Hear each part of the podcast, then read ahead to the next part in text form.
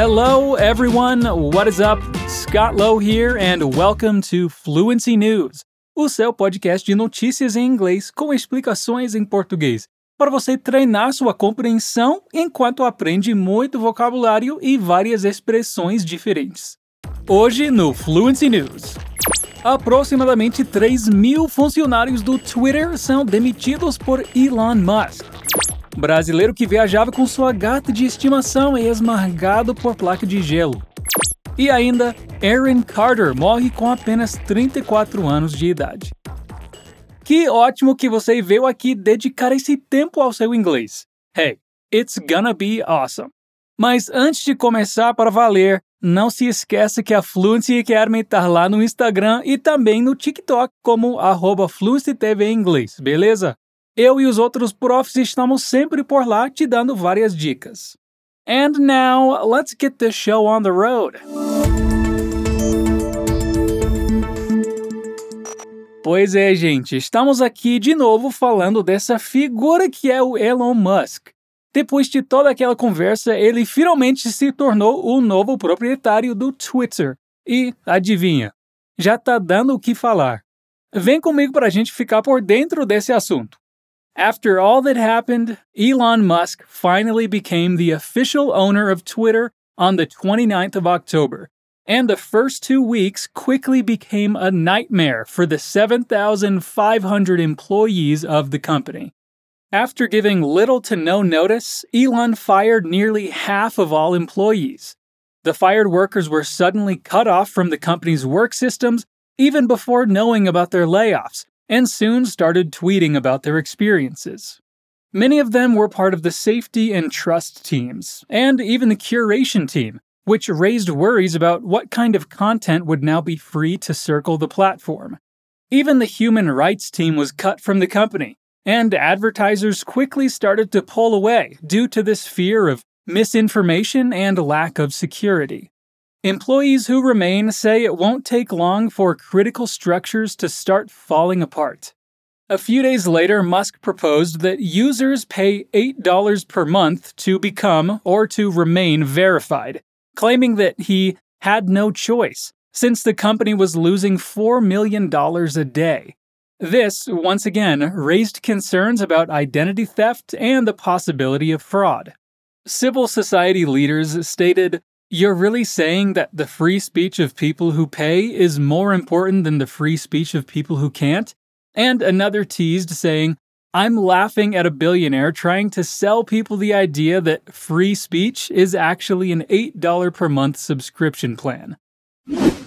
Então, gente, a ideia é que agora qualquer pessoa pode ser verificado no Twitter, contanto que tenha dinheiro Eu não sei como nem onde isso vai fazer sentido, mas pensando bem, será que tem alguma coisa no Elon Musk que faz sentido? Bom, um dia quem sabe a gente encontre. Mas enquanto isso, vamos para a nossa primeira dica de hoje. Você percebeu que a gente usou aqui muitas palavras diferentes para falar sobre ser demitido? Começando pelos verbos que foram to fire, to lay off e to cut off. A primeira frase na notícia foi Elon fired nearly half of all employees, que podemos traduzir como o Elon demitiu quase metade dos funcionários. O verbo fire quer dizer simplesmente demitir, mas a frase poderia ser também Elon laid off nearly half of all employees, e teria o mesmo sentido. E também Elon cut off nearly half of all employees. Mas é importante saber que cut off é um daqueles phrasal verbs que podem ter vários sentidos diferentes. Aqui, nesse contexto da notícia, fica claro que o sentido é de demitir, mas em outras situações ele pode significar cortar contato com alguém, tipo parar totalmente de falar com aquela pessoa. Lembra a música Somebody That I Used to Know? Então, lá ele diz You didn't have to cut me off. Que tem o sentido de você não precisava ter me cortado, ou você não precisava ter sumido da minha vida. Mas o importante é saber que to fire, to lay off e to cut off são todas formas de falar demitir. E ainda existem outras, mas vamos deixar para outro episódio. Lembra que na semana passada eu comentei que nada é mais horrível do que você sair para se divertir e acabar envolvido em uma tragédia?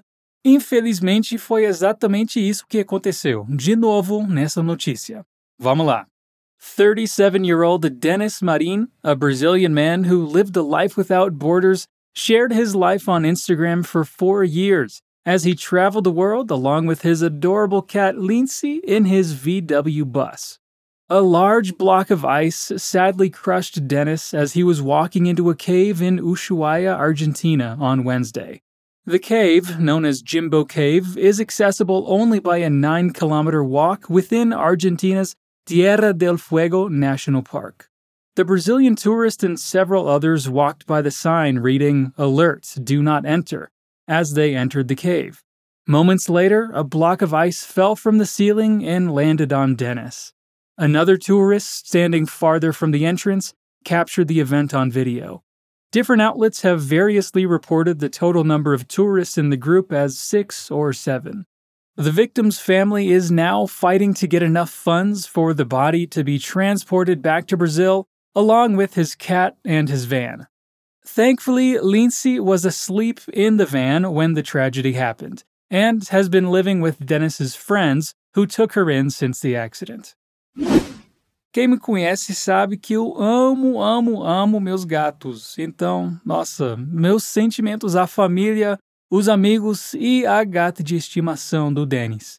Essa é realmente uma notícia muito triste, mas vamos torcendo aqui para que a Lindsay tenha uma vida boa, mesmo depois dessa tragédia, né? E que a família consiga todo o dinheiro que precisa. Agora, tá na hora da segunda dica de hoje. Bem, no final da notícia, o que aconteceu com a Lindsay? Olha só essa frase. Dennis's friends took Lindsay in after the accident. Então, o que será que significa esse to take in? Esse é um phrasal verb com um sentido bem legal de acolher alguém que precisa de cuidados. Pode ter tanto o sentido emocional de acolher alguém, quanto o sentido físico de dar abrigo e comida para quem precisa. No caso da notícia, quem precisou foi a gata Lindsay. Vamos ver outros exemplos. Nina took me in when my parents were sick. A Nina me acolheu quando meus pais estavam doentes. I took in two abandoned puppies this weekend. Eu abriguei dois cachorrinhos abandonados esse final de semana. Resumindo, take in é abrigar, acolher. Gente, quem aí lembra de quando o Backstreet Boys fazia o maior sucesso? Você já fez parte dessa onda ou conhece alguém que fez? Então já compartilhe esse episódio. Bom, quem for muito jovem não vai lembrar e não vai saber bem de quem estamos falando aqui na nossa última notícia, que também é muito triste. Mas mesmo assim, vem ouvir. Aaron Carter, rapper, singer, and former child pop singer, has died at just 34 years of age. Aaron was the younger brother of Backstreet Boys' Nick Carter, and was also known for his roles on TV, such as Lizzie McGuire on Disney Channel. The details of his death were not fully revealed apart from the fact that he was found in his bathtub, and the topic of his mental health quickly came up. Media outlets remembered the struggles he has shared publicly in the past, including his battle with several mental health issues multiple personality disorder, schizophrenia, acute anxiety, and manic depression. His brother Nick, a member of the American boy band, wrote online, I will miss my brother more than anyone will ever know. His post acknowledged that their brotherhood has not been stress free, which culminated in the elder Carter filing a restraining order against Aaron in 2019. During the band's last concert, Nick was comforted by his bandmates before the group went on to dedicate a performance of their song Breathe to their former touring companion. Eu sinto muito, desejando aqui muita força para a família.